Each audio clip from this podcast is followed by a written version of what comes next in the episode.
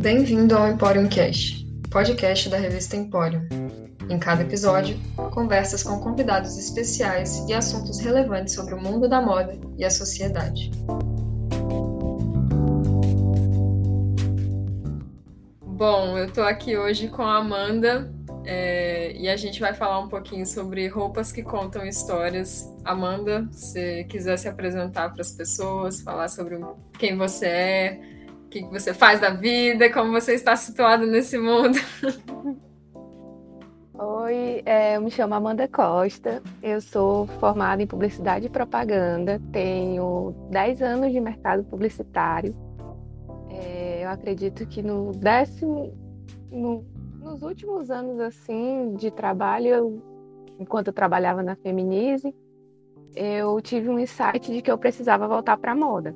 E aí eu passei um bom tempo batalhando para conseguir fazer o curso. É, me formei agora em 2020, 2021.1, isso, é, pelo curso de design de moda na, da Unifor. E eu acredito que tudo começou na infância. Eu acho que muito, muito isso, todo mundo que vive de moda, mas pelo menos os que estudam, enfim, que realmente levam a moda com aquela imagem afetiva, tem muito a questão da, da moda na infância. De você ver a avó costurando, a mãe costurando. Então você vai criando essa relação. E até mesmo com as brincadeiras com as bonecas eu, pelo menos, eu fui muito assim. Eu via em casa todo esse processo de construção de uma roupa e como, como ela ficava em mim e o processo de escolher o tecido. Então, acabou sendo algo muito natural. Porque tanto que eu acho que desde os meus três anos de idade eu virava, eu vou ser estilista. Não sabia nem o que era um estilista, mas eu dizia que eu ia ser estilista. E eu adorava fazer, e por acaso eu adorava trabalhar com o masculino. Eu pegava os bonecos, um Batman, por exemplo. Eu pegava o Batman do meu irmão, que era gigante, e fazia um, um, um blazer, um, um blazer, um terno completo para ele e ficava brincando com o Batman de alfaiataria. Era uma coisa assim, surreal. Só existe Incrível. na cabeça de uma criança um, um Batman de, de roupinha toda, todo engomadinho. E eu me lembro muito de uma uma vez eu estava na casa de uma amiga minha e ela, ai, vamos brincar de desfile, vamos brincar de desfile. E nesse dia que eu estava brincando de desfile com ela, eu fiz a passarela, botei as bonecas tudo ao redor da passarela e botei iluminação com uma luminária. Era um, um eu brincava, mas era uma brincadeira séria, era um, bem elaborada.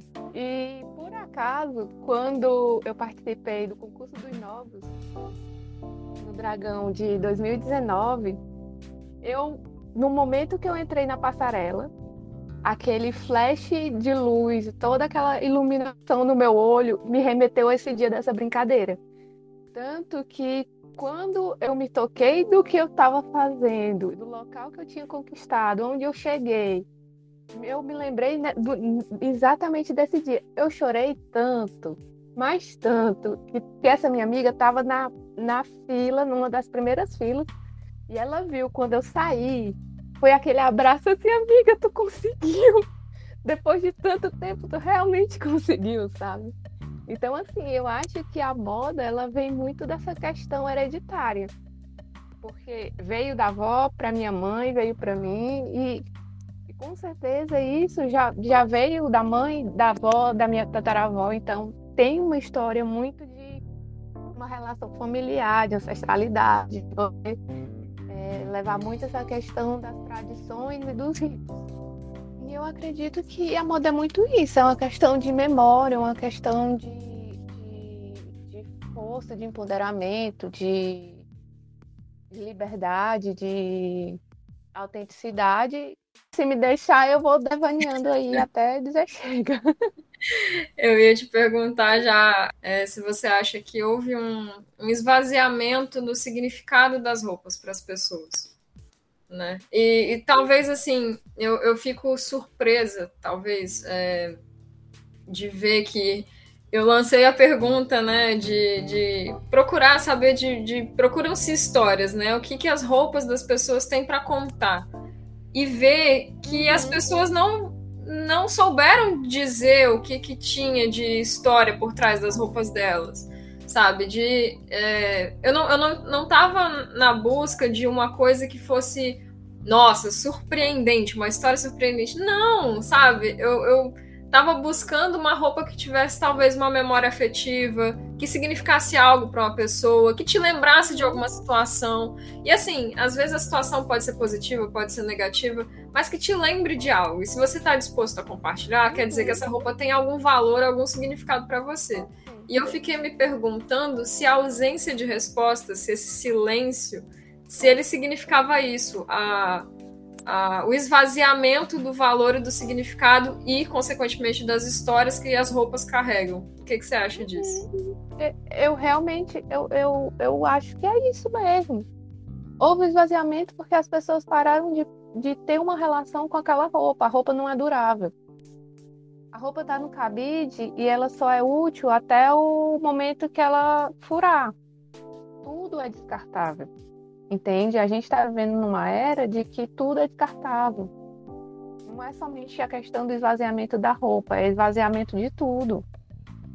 Todos os sentidos. Tanto que eu, pelo menos, eu vejo que a gente que vive de moda, dessa moda realmente porque ama e não pelo modismo, a gente tem uma relação com a roupa diferente, sabe? Eu tenho peça de roupa aqui que no meu guarda-roupa que tem muito mais de 20 anos. Sabe? Roupa que eu comprei quando eu tinha 14, 15 anos. Que eu guardo porque eu gosto dela. Sabe? Para eu me desapegar de algumas peças foi um sacrifício. Eu disse para a moça, eu olhe, eu tô, eu tô lhe dando essas roupas, mas diga para sua filha que ela vai ter que cuidar muito bem delas porque elas foram muito bem, elas foram amadas do começo ao fim. É desse, eu sou desse nível, sabe? Então, assim, eu realmente acho isso, que, que a gente está vivendo num momento de que é tudo tão passageiro, mas tão passageiro que perdeu o sentido de tudo, sabe? É, tipo assim, modernidade líquida, aquela vibe do Bauman. Eu acho que o Bauman ele conseguiu traduzir em poucas palavras, o que a gente vive. Apesar de ter um grupo que trabalha em relação à, questão da, da de, de, repensar essa, essa imagem da roupa, do corpo, da identidade, eu realmente acho que é um ciclo muito pequeno que não chega para a grande massa. Mass mídia não, não consome isso. A, tanto que a gente vê o uso muito acelerado de tudo, e principalmente de conteúdos de ai, cinco looks para tal coisa, sabe? É, o que eu devo comprar, o que eu devo usar, é, fulana tá usando X, Y, Z, eu vou procurar algo parecido com o que fulana tem. Mas é muito mais uma questão de esvaziamento de, da própria identidade, sabe? Porque não consegue se reconhecer. Quer sempre ser a cópia do outro. Então entra todo mundo naquele processo de industrialização. Você tem que caber nesse espaço. O seu pensamento tem que ser assim, sua forma de vestir é essa, sua forma de se comportar é essa. E se você sai disso, você é um, um anormal. Vou botar anormal bem entre aspas, porque não é o termo certo, mas eu acredito muito que é muito complicado a gente ver essa esse processo, esse fluxo. E a gente sabe, porque, enfim, estuda, lê, pesquisa, que é muito mais uma questão de, de não se entender, sabe? De não, de não se perceber, sabe? Eu acho que o, o processo da, da roupa, a roupa é um reflexo do que está dentro. Eu, pelo menos, eu, eu entendo muito, muito a, a moda como, como uma forma de você mostrar quem você é. uma forma de você de mostrar sua identidade, de você brincar e se divertir. É como você é, é muito a moda é muito como você leva a sua vida, sabe? Eu vejo muito assim e, e é muito difícil a gente viver nessa sociedade que muitas vezes quer abafar os sentimentos, quer abafar a, a forma como você deve como você deveria começar a aprender outras maneiras de, de se relacionar com o outro, enfim. E fica sempre nesse vazio, nesse, nessa superficialidade e, e que muitas coisas vão se perdendo nesse, nesse processo, sabe? Eu acho que é muito isso. Não sei se eu te respondi, mas se, se for, eu vou, eu vou aqui até amanhã. Pois é, eu, eu, eu senti esse essa falta de talvez significado e de ter percebido que talvez para algumas pessoas a roupa pode ser um mero objeto de adorno, talvez, né, de, de, uhum. ornament, de ornamentação dos corpos. Não que isso seja negativo, mas é, se para essas pessoas a roupa não carrega uma história, para você as roupas carregam história. Você tem alguma peça específica que para você carrega história? Ah, eu tenho várias. eu tenho várias, tanto que, tanto que eu recebi um dia desses uma, uma peça da minha tia, que ela tinha feito pro marido dela, que morreu há mais de 20 anos. E ela tava, ela tava assim meio tristonha na casa da minha avó. E ela disse assim: é muito triste porque eu tenho uma peça de roupa parada do Tarcísio e ninguém gosta dessa roupa. Eu já tentei dar para fulano, ciclano, beltrano, os meus primos, né? E nenhum deles realmente gostou. E acabar e essa peça voltou para mim. E é uma peça que eu fiz com muito amor para uma pessoa que eu, que, eu, que eu amei e ainda amo muito, sabe? E aí eu disse, tia, a senhora tava, tava dando presente para a pessoa errada. e aí ela, por que, minha filha, você tem interesse? Eu tenho. Mulher, é uma peça de cambraia de linho da década de 60, feita à mão. Sabe, uma peça que foi, que foi costurada numa máquina da, daquelas da, da, de, de pedal assim, sabe? Bem antiguinha, de, aquelas máquinas de vó, que tem uma, até a corrente dela é um cordão sabe assim? Então, a, a, a, costura, que teoricamente deveria ser um overlock, que ia dar um, um acabamento ali, não era um overlock, era uma costura feita à mão numa espinha de peixe. Então, assim, você, você vê o amor em cada detalhe, sabe? Eu acho que muitas vezes o consumidor ele não entende essas nuances do fazer à mão ele não entende a importância disso, de que uma peça de roupa deve levar mais tempo para produção, exatamente para respeitar todo o processo. É uma cadeia produtiva que precisa ser respeitada. Tem, tem, você tem um tempo de, de desenvolvimento que eu vejo como se fosse uma o processo de semente, sabe? Aí tem o processo de germinação, que aí vem a modelagem, a parte de corte e tudo chega no começo do raminho da questão de, de da, do começo das costuras, enfim. Então você vai tecendo uma peça de roupa que, que tem história e que tem propósito desde o começo, porque foi feita no tempo que ela deveria ter sido feita, sabe? E a gente vê que hoje em dia é tudo tão rápido, tão acelerado, que você, em menos de um dia, você quer uma peça de roupa pronta tipo assim, uma cadeia produtiva, uma pessoa chega a produzir umas 20, 30 roupas num dia. E eu tô, eu acho que eu tô botando para baixo, sabe?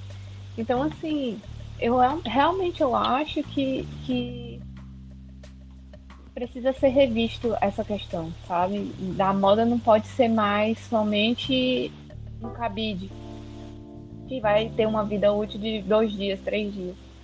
Tem que, eu, tem, eu acho que a gente tem, tem que voltar essa, essa imagem um pouquinho do passado. Pode ser saudosista? Pode ser saudosista. Mas você vê uma relação de amor, é uma coisa pura. Que eu acho que a moda tem perdido muito em relação a isso, sabe? Eu, eu, eu gosto muito dessa peça, eu dei o exemplo dessa peça, porque foi uma. Ela foi rejeitada. Foi uma peça que foi rejeitada, sabe? Por várias pessoas, exatamente porque não conheciam, não tinham entendimento desse processo. Eu, quando eu peguei, tu não tem noção, Júlia, não tem noção. Eu, quando eu vi, eu, eu me arrepiei. Eu me arrepiei. Eu, eu, sou, eu sou desse tipo. Quando eu pego uma roupa e eu sei o trabalho que foi feito ali, eu me arrepio dos pés à cabeça. Eu me arrepiei. Um dia desses eu tava futricando o guarda-roupa da minha avó, por parte de pai. É, também por parte de pai. Ela fazia labirinto. Eu vim descobrir um dia desses. Que a minha avó faz, trabalhava com labirinto e tudo que era exatamente a forma dela conseguir dinheiro, de ter a independência financeira dela, independente do dinheiro que o avô trazia para casa, sabe? E, enfim, e ela, e ela trabalhava com labirinto e uma peça bordada por ela à mão, sem mentira nenhuma. A frente e o verso eram iguais. Tem noção de quão linda é isso? É, é, é impecável. E a gente não, eu pelo menos, eu gosto muito de ver o que está por trás.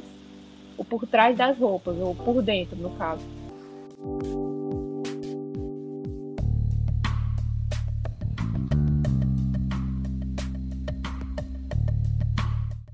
E agora eu queria que você falasse um pouquinho sobre o projeto, né, o qual você me, é, o qual você me aproximou do projeto, me abordou para que a gente pudesse estar tá aqui conversando, uhum. né?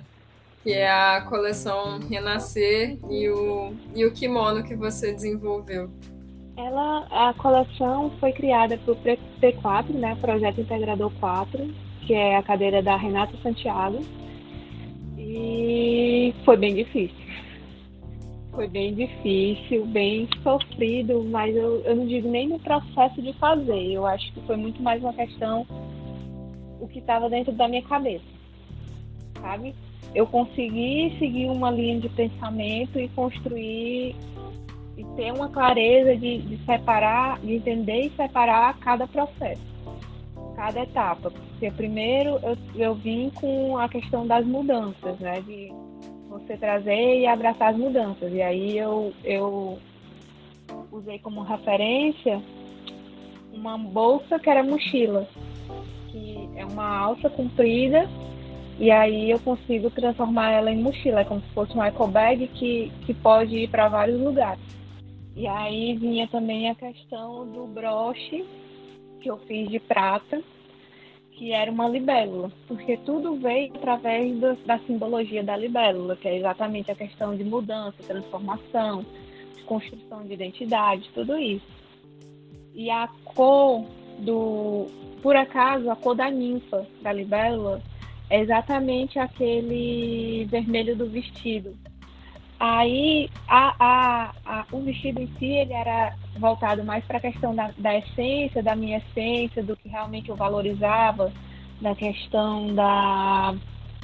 Exatamente, da, da questão da poesia que existia dentro de mim, de você conseguir entender alguns processos e algumas coisas que, que são dolorosas, mas que também elas, elas que me construíram e chegar, me deixaram nesse ponto que eu tô, sabe? De, de me trazer força suficiente de conseguir me desenvolver através dessas dificuldades. O kimono em si, ele é o acolher. No começo, era para ser uma cadeira. Eu ia fazer um tipo uma, uma, uma poltrona, que ia ser toda de jeans, com, com essa vibe de, de ser fofinha, acolhedora, que era exatamente para o processo de você sentar, ler um livro e ruminar tudo aquilo daquele, todo aquele conhecimento que você adquiriu dentro, nesse processo de leitura, identificação e por aí vai. Com o passar do tempo, eu achei que não fazia sentido ser apenas uma, uma cadeira, porque ela ia ficar fixa, ela não ia para outros lugares, ela não ia se movimentar, ela não ia viver, sabe? Ia viver, mas ia estar estagnada. Era uma vida muito pontual, muito local. E aí, com o passar do tempo, eu achei que era muito mais interessante ser uma peça de roupa, porque a roupa ela vai passear. É, a roupa é muito você, sabe? Ela representa muito você. Ela, ela vai seguindo um cam o próprio caminho dela. Ela tem o começo e tem o seu destino final. Algumas não têm destino final. Essa, daí é uma delas que não vai ter destino final. O destino dela é viver. Mas eu acredito muito, muito nisso, sabe? De que é uma peça que, que ela vai se, se moldando de acordo com as circunstâncias. Por isso que eu, eu, eu achei muito poético trazer a questão do acolher.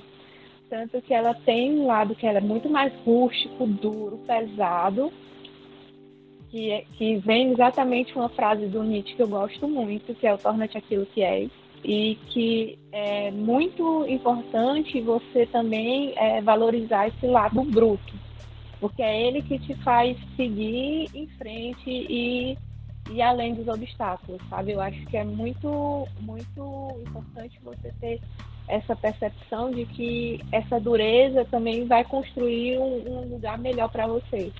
E aí vem o outro lado, que é exatamente o extremo oposto, que um lado é um jeans pesado, duro, trabalhado, trazendo uma juta, que é um tecido mais rústico do que uma juta, um saco de batata.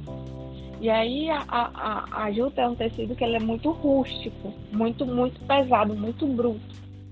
E aí eu achei que, que era uma combinação muito interessante da questão de você trazer a juta, que normalmente é uma peça que é desprezada, normalmente é, é somente um saco de batata, ou então ela vai para um, um caminho de artesanato que normalmente não é valorizado aqui no Ceará.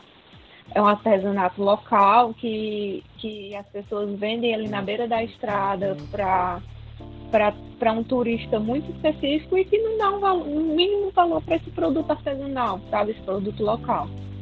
E combinar ela com jeans que, que tem essa questão da, também dessa bruteza, mas a bruteza do o jeans eu vejo muito como uma coraça por conta da própria história do jeans, por conta do, da questão do trabalho do minério, enfim. O, o conteúdo, o jeans em si, ele é muito é muito dinâmico. E, e, esse, e esse jeans pesado que eu trabalhei, que eu escolhi, eu, eu escolhi o jeans mais pesado propositalmente, que era exatamente para eu poder trazer dele essa delicadeza, essa leveza quando eu puxei o fio. Tanto que ele tem um, as pessoas, no dia da apresentação da banca, eu fui exatamente, eu não fui pelo lado bonito. O lado que eu usei para minha apresentação, e eu ainda, olha o termo que eu usei, pelo, não foi pelo lado bonito. A gente vê que a beleza está somente na delicadeza, que na verdade não é, né?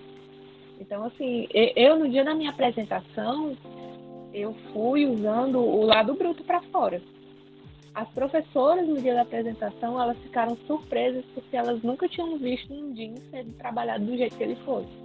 Então, assim, você realmente vê que a gente está muito acostumada a ver o jeans somente como não só o jeans, mas essas peças mais difíceis, mais, mais ásperas, elas são muito difíceis de serem trabalhadas porque as pessoas não dão tempo, o tempo necessário para que elas virem algo, sabe?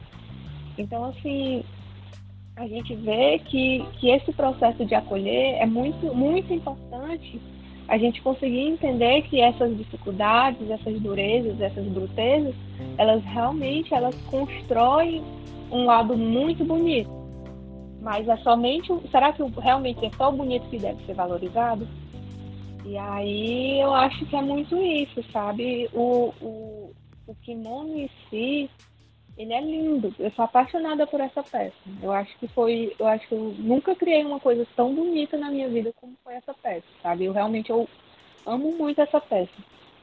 E e é muito engraçado que eu não, não consigo usar o lado que é delicado. Todo mundo é apaixonado por ele, mas eu só consigo usar o, o, o outro lado. E olha que ele não é uma peça que ele incomoda. A forma como eu trabalhei, como eu cuidei dele, ela não, ela não machuca. Até mesmo a juta, ela não pinica, ela não te incomoda. Então, assim, é, é, é para mim foi muito importante, sabe? Porque foi um, um, muito difícil o processo de desenvolvimento dessa peça, mas quando chegou no resultado final, foi muito mais além do que, do que eu realmente projetei ela, sabe? Foi uma roupa que, que me ensinou muito. Eu acho que foi um, um processo de, de evolução mesmo, sabe? De, de, de conseguir me entender, me entender o meu lugar, entender esse processo de largar a publicidade, largar tudo, que para mim foi um momento muito difícil e começar a construir uma carreira do zero na moda depois de ter uma independência financeira. Eu associei muito esse kimono a, esse, a essa minha trajetória, sabe, Ju? E, enfim, eu acho que é, é, é isso mesmo, sabe? Eu, a coleção Renascer, ela realmente me ajudou a renascer, sabe? Foi, foi muito bonito o processo dela, do começo ao fim.